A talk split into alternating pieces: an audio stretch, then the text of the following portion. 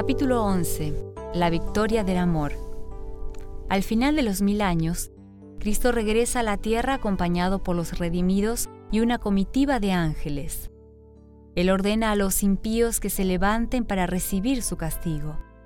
Ellos obedecen en número tan incontable como las arenas del mar, mostrando las huellas de la enfermedad y la muerte. Qué contraste con los que fueron levantados en la primera resurrección. Todas las miradas se concentran en la gloria del Hijo de Dios. A una voz, la hueste de los impíos exclama, Bendito el que viene en el nombre del Señor. San Mateo capítulo 23, versículo 39. No es el amor lo que les inspira esta exclamación.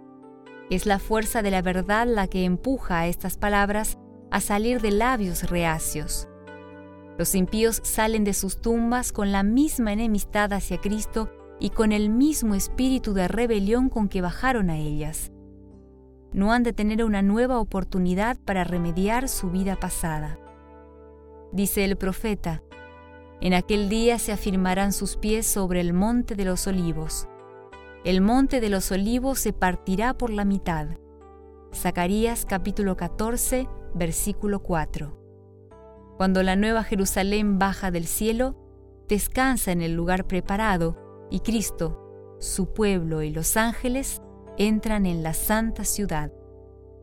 Mientras estaba privado de su obra de engañar, el príncipe del mal se sentía miserable y abatido. Pero al ver a los impíos resucitar y a las vastas multitudes a su lado, sus esperanzas reviven. Resuelve no ceder en el gran conflicto. Comandará a los perdidos reuniéndolos bajo su estandarte. Y estos, al rechazar a Cristo, han aceptado la dirección del jefe rebelde y están listos para obedecerle. Sin embargo, consecuente con su engaño anterior, él no se manifiesta como Satanás. Declara ser el dueño legal del mundo, cuya herencia le ha sido injustamente arrebatada. Se presenta como un redentor, asegurando a sus engañados súbditos que es su poder el que los ha levantado de la tumba. Satanás da fuerza a los débiles e inspira a todos con su propia energía para conducirlos con el fin de tomar posesión de la ciudad de Dios. Señala a los innumerables millones que han sido levantados de entre los muertos y declara que como dirigente de ellos es capaz de recuperar su trono y reino. En la vasta multitud se halla la raza longeva que existió antes del diluvio, hombres de gloriosa estatura e intelecto gigantesco, hombres cuyas obras maravillosas indujeron al mundo a idolatrar su genio, pero cuya crueldad e inventos malignos hicieron que Dios los eliminara de su creación. Hay reyes y generales que nunca perdieron una batalla. En la muerte no experimentaron ningún cambio. Al salir de la tumba, están impulsados por el mismo deseo de conquista que los dominó cuando cayeron el asalto final contra Dios. Satanás consulta con estos hombres poderosos. Ellos declaran que el ejército que está dentro de la ciudad es pequeño y pueden ser vencidos. Hábiles artesanos construyen implementos de guerra. Líderes militares organizan a los hombres en compañías y divisiones. Por fin se da la orden de ataque y la hueste innumerable avanza un ejército que las fuerzas combinadas de todas las edades jamás podría igualar. Satanás va a la vanguardia y reyes y guerreros lo acompañan. Con precisión militar, las columnas cerradas avanzan sobre la quebrada superficie de la tierra hacia la ciudad de Dios. Jesús ordena cerrar las puertas de la Nueva Jerusalén y los ejércitos de Satanás se alistan para el ataque. Ahora Cristo aparece a la vista de sus enemigos. Muy por encima de la ciudad, sobre un fundamento de oro bruñido, se halla su trono. Sobre este trono se siente el Hijo de Dios, y en torno a él están los súbditos de su reino. La gloria del Padre Eterno circunda a su Hijo. El fulgor de su presencia irradia atravesando las puertas e inunda la tierra con su brillantez. Cerca del trono se hallan quienes una vez fueron celosos en la causa de Satanás, pero que arrebatados como tizones ardientes, han seguido a su Salvador con intensa devoción. Próximos a ellos están los que han perfeccionado sus caracteres en medio de la falsedad y la infidelidad, los que honraron la ley de Dios cuando el mundo la declaraba abolida, y los millones de todas las edades martirizados por su fe. Más allá está la gran multitud, la cual nadie podía contar, de todas las naciones, tribus, pueblos y lenguas, delante del trono y en la presencia del Cordero, vestidos de ropas blancas y con palmas en sus manos. Apocalipsis capítulo 7 versículo 9. Su lucha ha terminado, la victoria está ganada. La palma es un símbolo de triunfo, el manto blanco, un emblema de la justicia de Cristo, la cual ahora les pertenece. En toda esa multitud no existe nadie que se atribuya la salvación a sí mismo gracias a su propia bondad. Nada se dice de lo que han sufrido. La nota tónica de todos sus cánticos es salvación a nuestro Dios y al Cordero. Sentencia pronunciada contra los rebeldes. En presencia de los habitantes reunidos de la tierra y del cielo, ocurre la coronación del Hijo de Dios. Y ahora, investido de suprema majestad y poder, el Rey de Reyes pronuncia la sentencia sobre los rebeldes que han transgredido su ley y oprimido a su pueblo. Vi un gran trono blanco y al que estaba sentado en él, de delante del cual huyeron la tierra y el cielo, y ningún lugar se halló ya para ellos. Y vi los muertos, grandes y pequeños, de pie ante Dios. Los libros fueron abiertos, y otro libro fue abierto, el cual es el libro de la vida. Y fueron juzgados los muertos por las cosas que estaban escritas en los libros según sus obras. Apocalipsis capítulo 20, versículos 11 y 12. Cuando la mirada de Jesús se fija en los impíos, estos son conscientes de todos los pecados que cometieron alguna vez. Ven sus propios pies apartarse de la senda de la santidad, las tentaciones seductoras que aceptaron por su complacencia con el pecado, los mensajeros de Dios despreciados, las advertencias desoídas, las oleadas de misericordia rechazadas por un corazón obstinado e impenitente. Todo aparece como si estuviera escrito con letras de fuego. Por encima del trono se revela la cruz.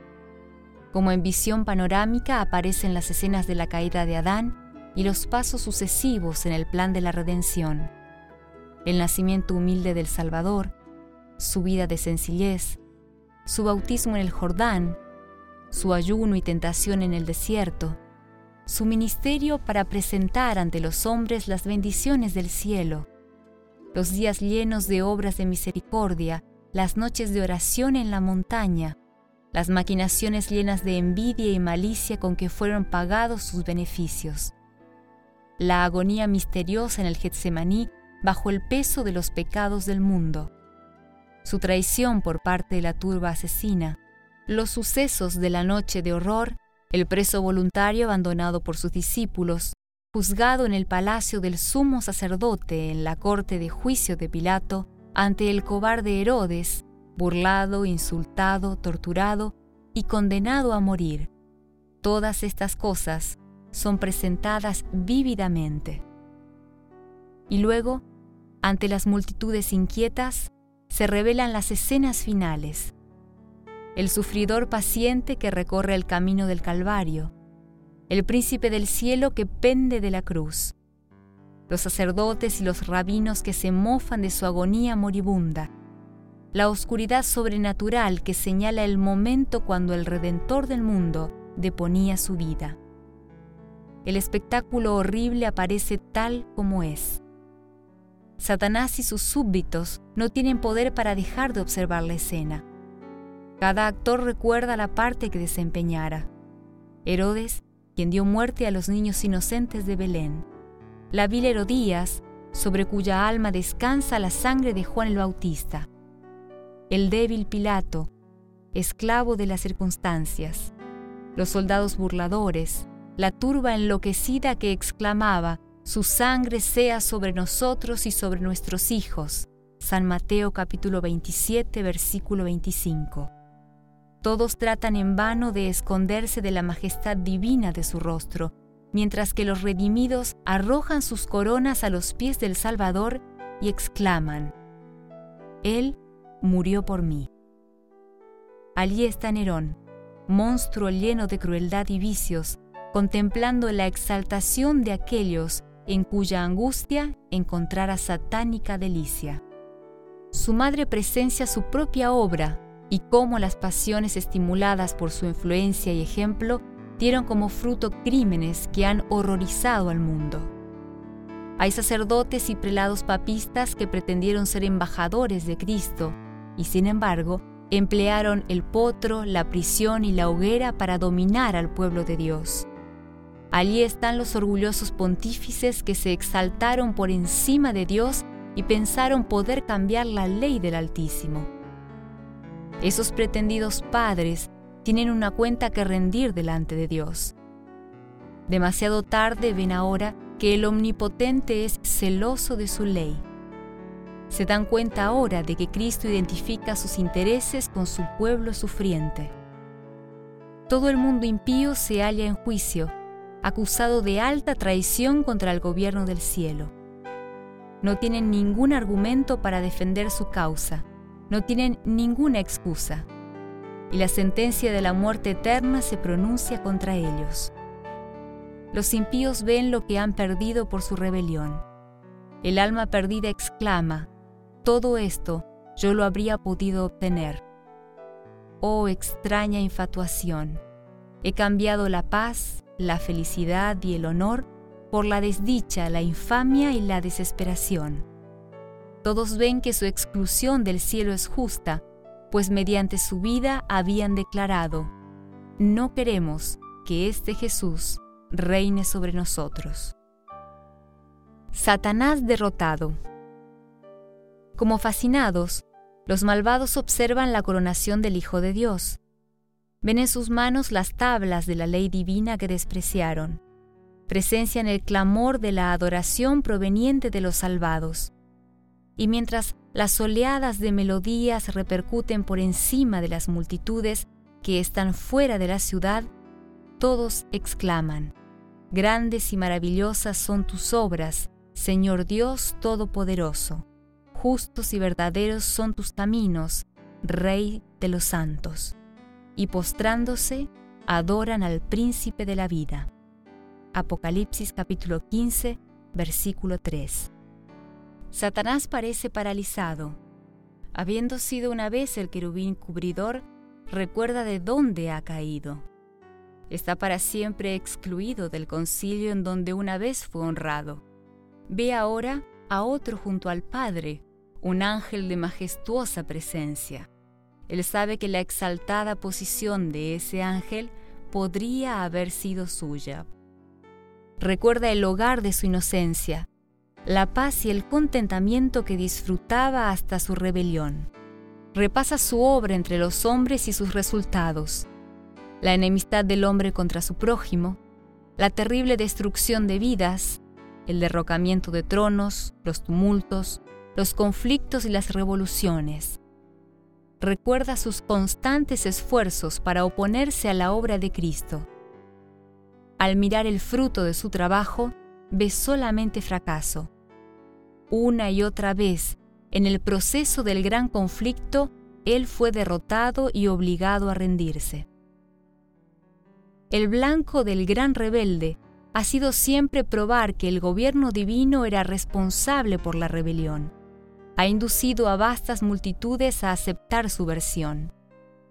Durante miles de años, este jefe de la conspiración tramó falsear la verdad, pero ahora ha llegado el tiempo cuando la historia y el carácter de Satanás han de ser descubiertos. En su último esfuerzo por destronar a Cristo, destruir a su pueblo y tomar posesión de la ciudad de Dios, el archirrebelde ha sido totalmente desenmascarado los que se han unido a él ven el fracaso total de su causa. Satanás observa que su rebelión voluntaria lo ha descalificado para el cielo. Él ha desarrollado sus facultades para luchar contra Dios.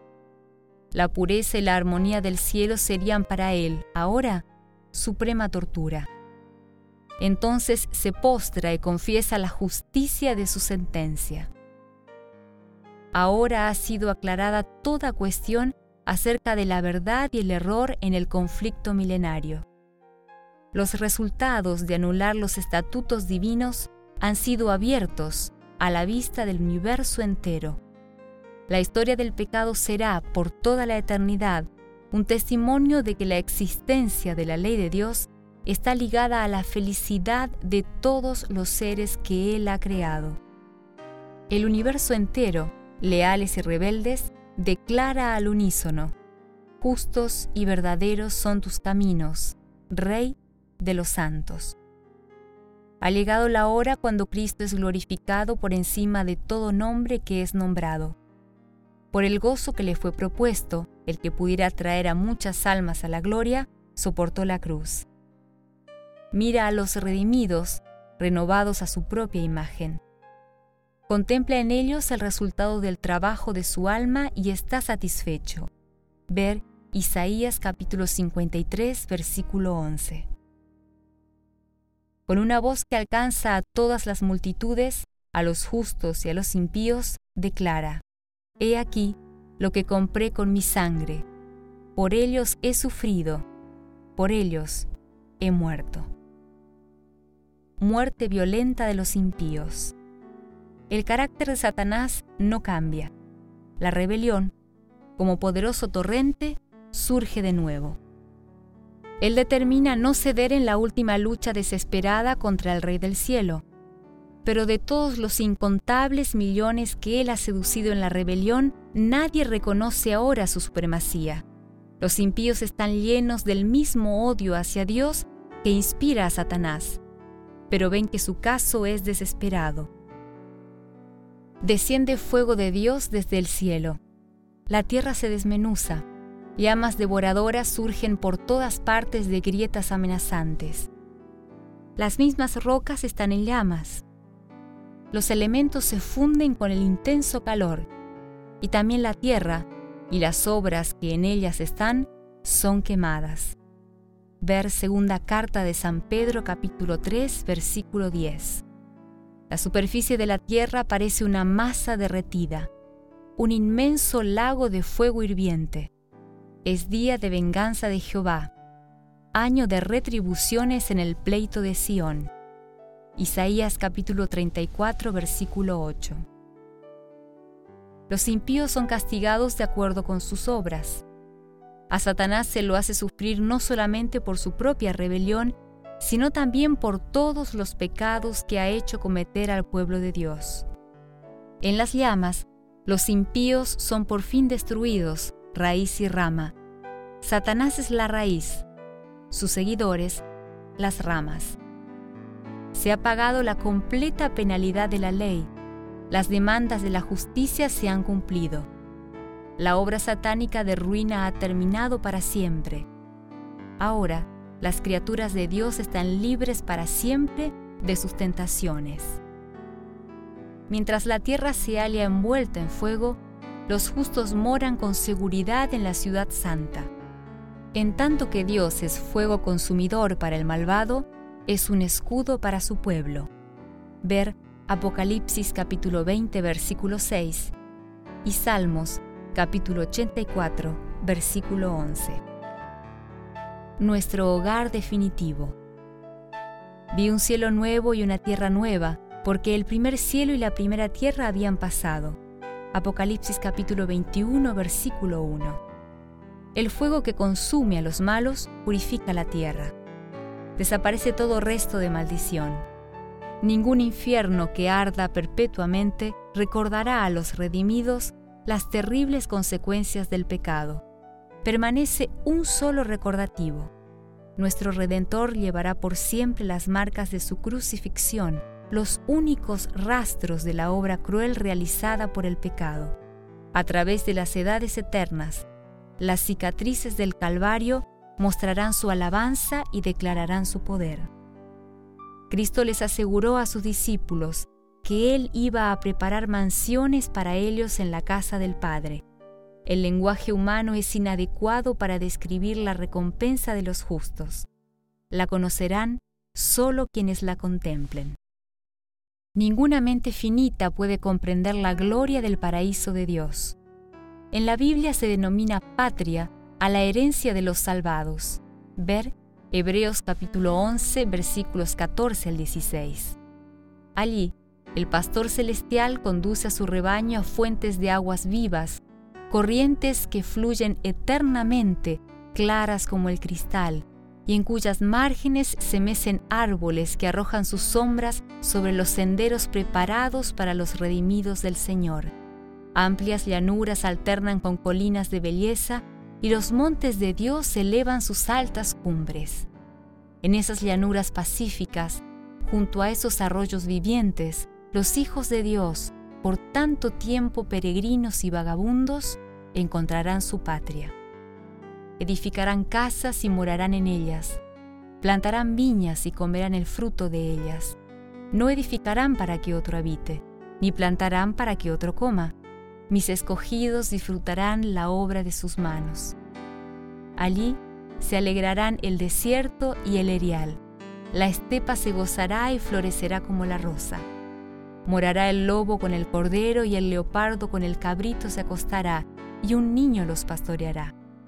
No harán mal, ni dañarán en todo mi santo monte.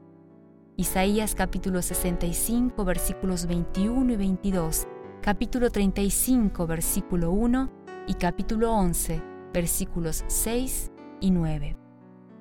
El dolor no puede existir en el cielo. No habrá más lágrimas ni cortejos fúnebres ya no habrá más muerte, ni habrá más llanto, ni clamor, ni dolor, porque las primeras cosas ya pasaron.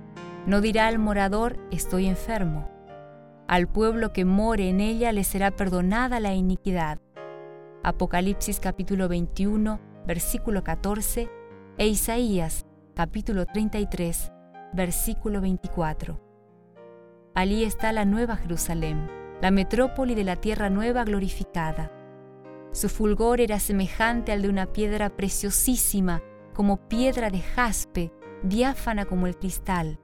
Las naciones que hayan sido salvas andarán a la luz de ella, y los reyes de la tierra traerán su gloria y su honor a ella.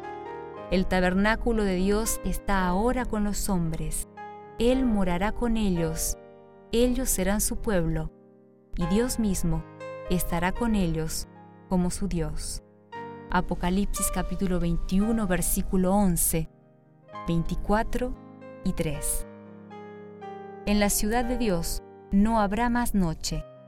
Apocalipsis capítulo 22, versículo 5. No habrá cansancio. Siempre sentiremos la frescura de la mañana, la cual nunca llegará a su fin. La luz del sol será sustituida por un resplandor que no es dolorosamente deslumbrante, pero que superará enormemente a la claridad de nuestro mediodía.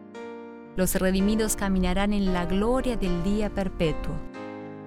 En ella no vi templo, porque el Señor Dios Todopoderoso es su templo y el Cordero.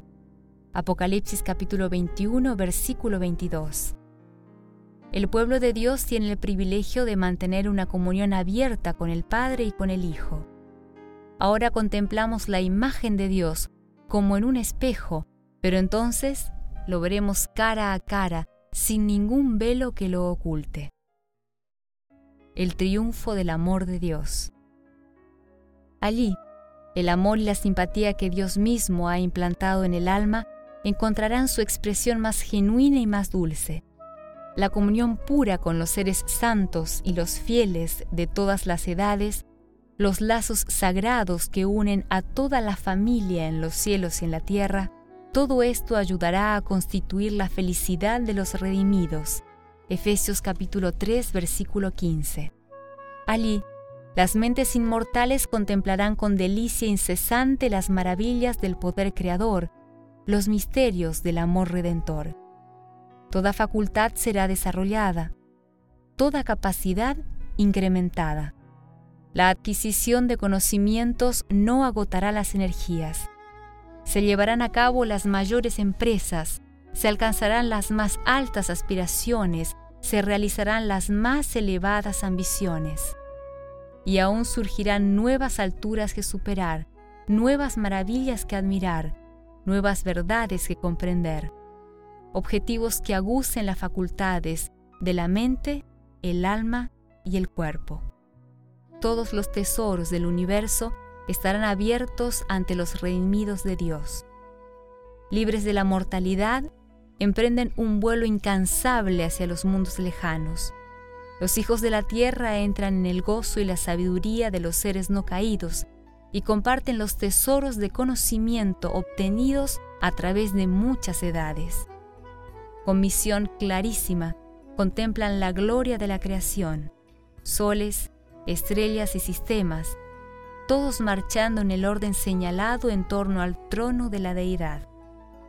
Y los años de la eternidad, a medida que transcurran, traerán consigo revelaciones aún más gloriosas de Dios y de Cristo.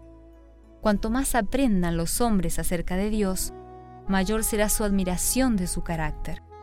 Cuando Jesús abra delante de ellos las riquezas de la redención y les revele los hechos asombrosos del gran conflicto con Satanás, el corazón de los redimidos se estremecerá de devoción y miles y miles de voces se unirán para engrosar el majestuoso coro de alabanza.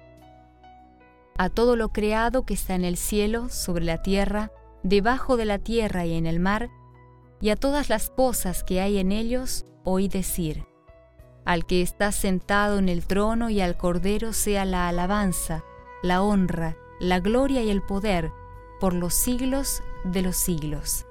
Apocalipsis capítulo 5 versículo 13. El gran conflicto ha terminado. Ya no existen ni pecado ni pecadores. El universo entero está limpio. Una sola pulsación de armonía y alegría late a través de la vasta creación.